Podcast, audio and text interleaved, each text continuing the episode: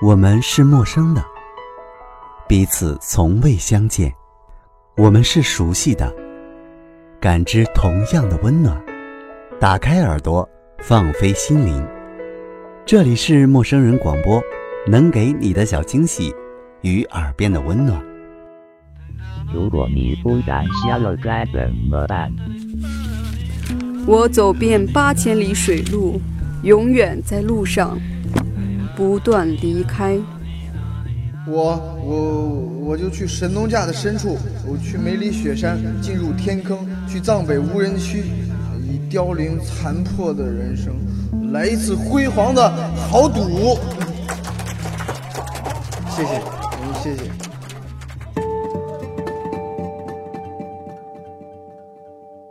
陌生人广播能给你的小惊喜与耳边的温暖。大家好，我是今天节目的主播。交大，今天的节目要带大家一起去认识一个民谣歌手，他的名字叫做周云鹏。周云鹏，新世纪的候鸟歌手，冬天去南方演唱，夏天在北方唱，春秋去海边。二零一一年，周云鹏的诗歌《不会说话的爱情》获得人民文学奖诗歌奖。凭借专辑《牛羊下山》，周云鹏获得华语传媒音乐大奖最佳民谣艺人奖项。领奖的时候，周云鹏说：“我很庆幸我得到的荣誉，就像缓慢亮起来的曙色，就像当初缓慢暗下去的失明。”二零一三年，在百度里搜索“周云鹏”三个字，可以得到七十一万六千个结果。也可以在各大音乐节看见他的身影。而在1979年，周云鹏不过是一个失明的九岁孩子，视觉中最后印象是动物园里大象用鼻子吹口琴。1970年，周云鹏出生在沈阳铁西区的一个工人家庭，幼年时罹患青光眼，母亲带着他四处求医。使得他整个童年都充斥着火车、医院、手术室和酒精棉的味道。九岁那一年，周云鹏彻底失明。失明在很多人眼里意味着没有色彩、没有光芒，也没有瑰丽的想象。但周云鹏本能地拒绝按照世俗规定的角色生活。十二岁的时候，他甚至要求自己不用盲杖，一个人坐公共汽车回家。他不愿意大众用约定俗成的观念来对待他。他是一个盲人，但是他保持着对生活的高度敏感。很多人跟他说话都怕伤害到他，都躲着他，都像躲着暗礁一样。周云鹏说，许多人把他放在一个相对较低的标准来了解他的世界，这本身就是一种不公平。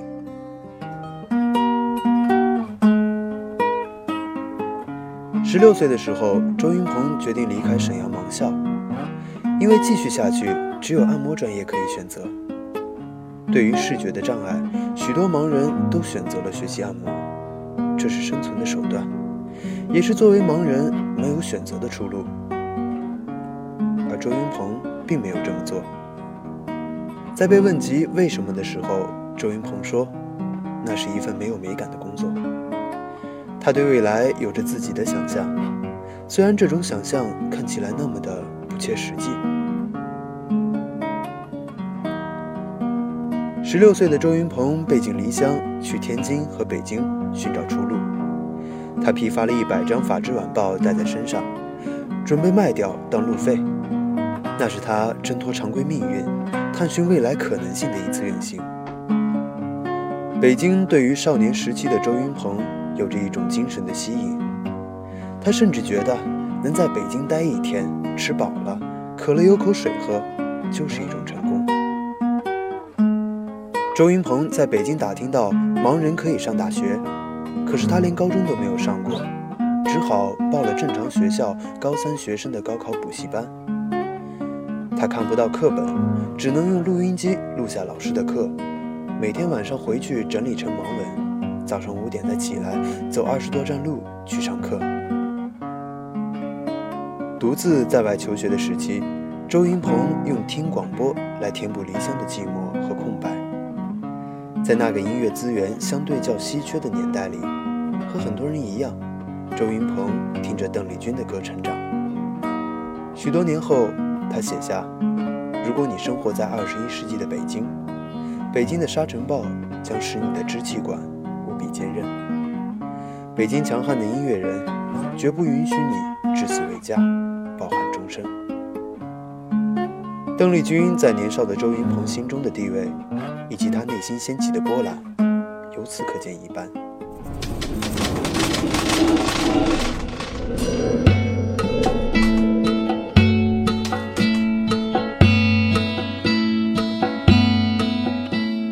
一九九一年，周云鹏考上长春大学特教学院中文系。那时候网络还不发达，也不能依靠手机的读书软件。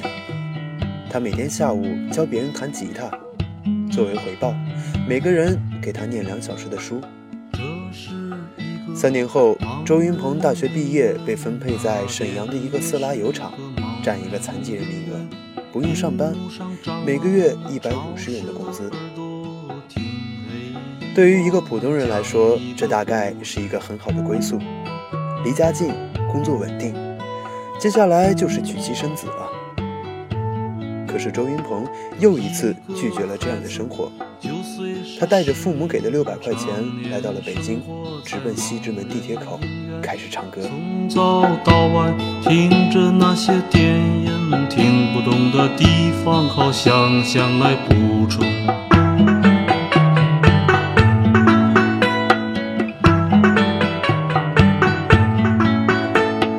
想象着自己学会了弹琴，学会了唱歌，还能写诗，背着吉他走遍了四方，在街头卖艺。在周云鹏一边努力演唱挣钱，一边吃着盐水煮面条攒钱。二十四岁时，他带着一千多块钱开始四处漂泊。在《盲人影院》这首歌里，他唱道：“他去了上海、苏州、杭州、南京、长沙，还有昆明、腾格里的沙漠、阿拉善的戈壁，他去草原和拉萨省城。”在正常人看来，失去了视觉的刺激，旅行变得毫无意义。但在周云鹏看来，地名、口音的差别，都成为旅行之中新鲜感和乐趣的源泉。四处漂泊的生活让他一无所有。用周云鹏自己的话来说，从1995年去北京到2004年发行第一张专辑的十年间，他过得穷困潦倒，颠沛流离。而这十年草根的生活，也为他后来的音乐创作提供了最基本的养料。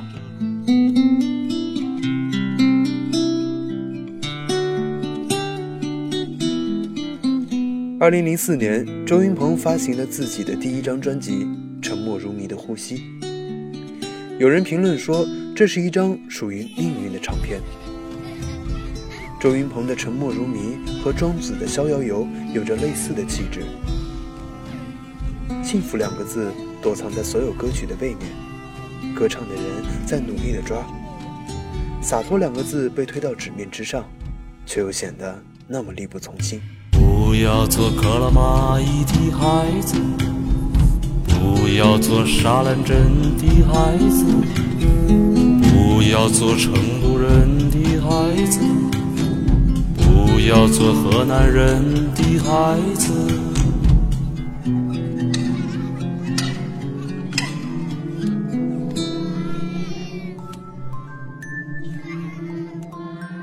二零零八年开始，周云鹏发起了“给你三天黑暗”计划，召集二十多位国内民谣歌手，推出慈善义卖唱片，帮助那些家境贫困的失明孩子购买他们需要的乐器、MP3 和读书机。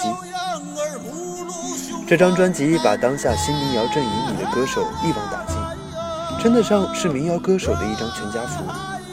而这些创作音乐人在这一次的专辑里。也从往日的角色中越轨而出，放下沉重，轻吟浅唱，唱给暂时的黑暗和永远的孩子。不要做中国人的孩子，爸爸妈妈都是些怯懦的人，为证明他们的铁石心肠，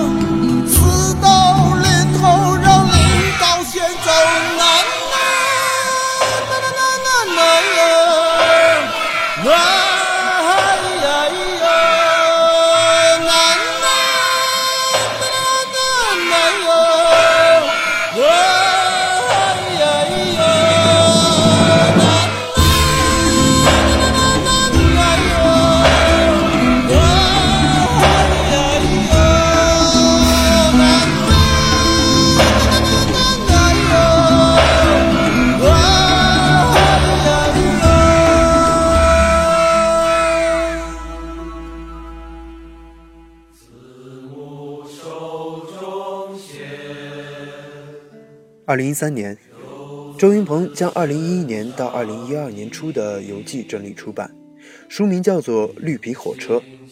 这是一本没有腰封的书，甚至连精美的装帧也没有。封面上是一列绿色的火车，无限延伸地向远方开去。车轮子底下写着一行字：“保佑我暂时成为小孩子，专注地一笔一笔地写下去，别长成一个面目可憎、疲于应酬的傻大人。”周云鹏对生活保留着一份最纯真朴素的向往。周云鹏看不到世界，但他听得到，闻得到。他写道：“牛羊下山，晚吹草木香，山气日夕佳。生火的柴火和牛粪味，陈年的米缸。”周云鹏说：“用不着刻意求新，走在西藏的牦牛群里，就可以知道什么是真正的前卫。这些嗅觉和听觉更接近艺术的本质。”在孤独和黑暗中反复咀嚼的文字，经过他的消化和酝酿，在他的诗和歌中，以一种极具人文气质的方式呈现出来。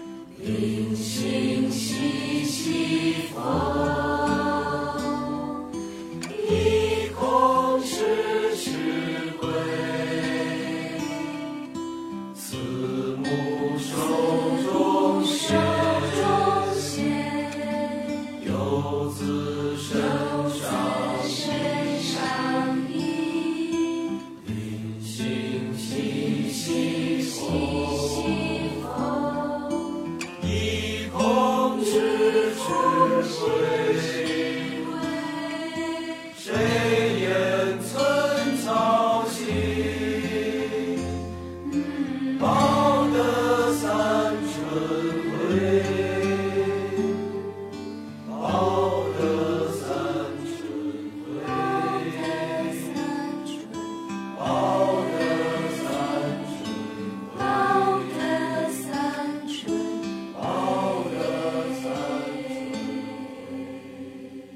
绣花绣的。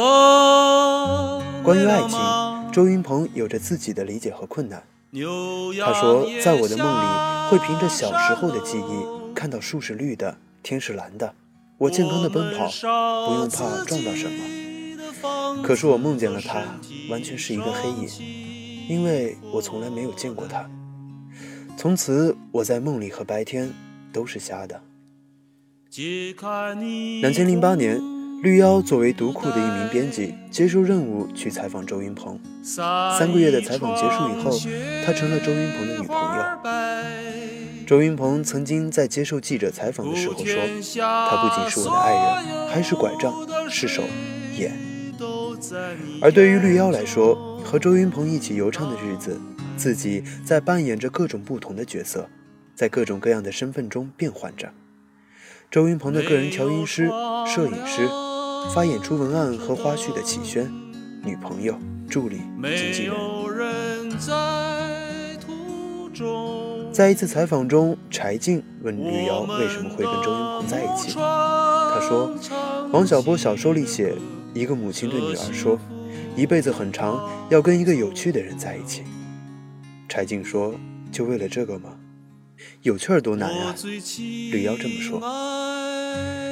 这句话是两人情感最升华的描述，让无数文学青年们为之心碎。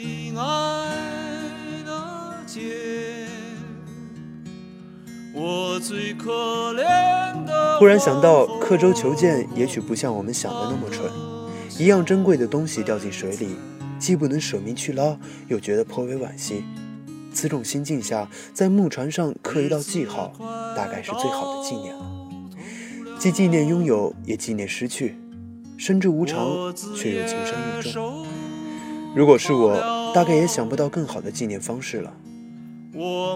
绿妖曾经这段话，恰好可以作为他与周云鹏感情的纪念。对那些恋爱的人们来说，这也许是一个提醒：感情，光是有趣儿，可是不够的。你去你的未来，我去我的未来，我们只能在彼此的梦境里虚幻的徘徊，徘徊在你的未来，徘徊在我的未来，徘徊在水里、火里、汤里，冒着热气期待。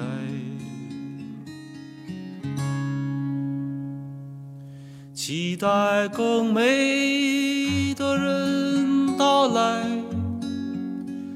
期待更好的人到来，期待我们的灵魂附体，它重新回来。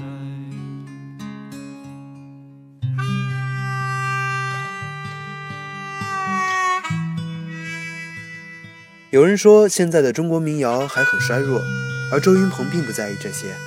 他说，中国的市场越来越丰富，至于他自己，并不想刻意如何，只是想诚实的写下诗和歌，心平气和的生活。有人把周云鹏称为中国的河马，也有人说他是最具人文的中国民谣音乐代表。他的朋友则说，他比任何看得见的人看得还要清楚。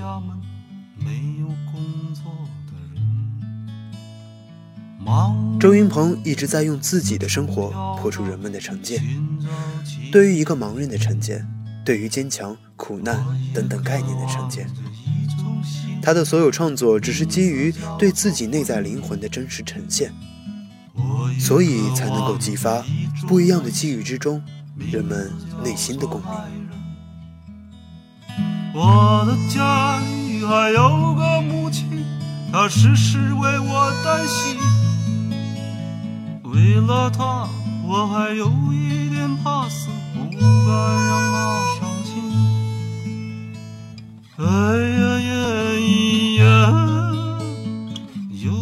陌生人广播能给你的小惊喜与耳边的温暖。我是交大，感谢这一期的编辑路子，也感谢后期乔。我们下期节目再见。无论天上，无论天下，唯有我独自。飘我一人。一路高歌，一路苦笑，天涯有一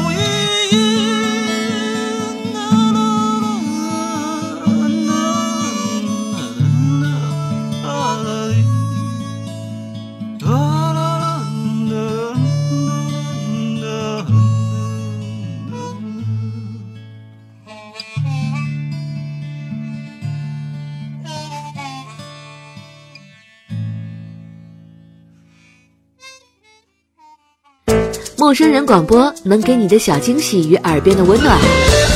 欢迎关注我们的官方微信平台 M M O O F M，或搜索“陌生人”找到我们。如果你也想加入，我们求贤若渴，主播、策划、编辑、后期制作、活动志愿者正在招募中。播客订阅、节目下载、更多收听方式、互动参与、精彩活动、推荐投稿以及参与到我们的节目录制，尽在陌生人官方网站 m o o f m dot c o m 或微信平台找到答案。欢迎关注陌生人新浪微博艾特陌生人广播，找到我们。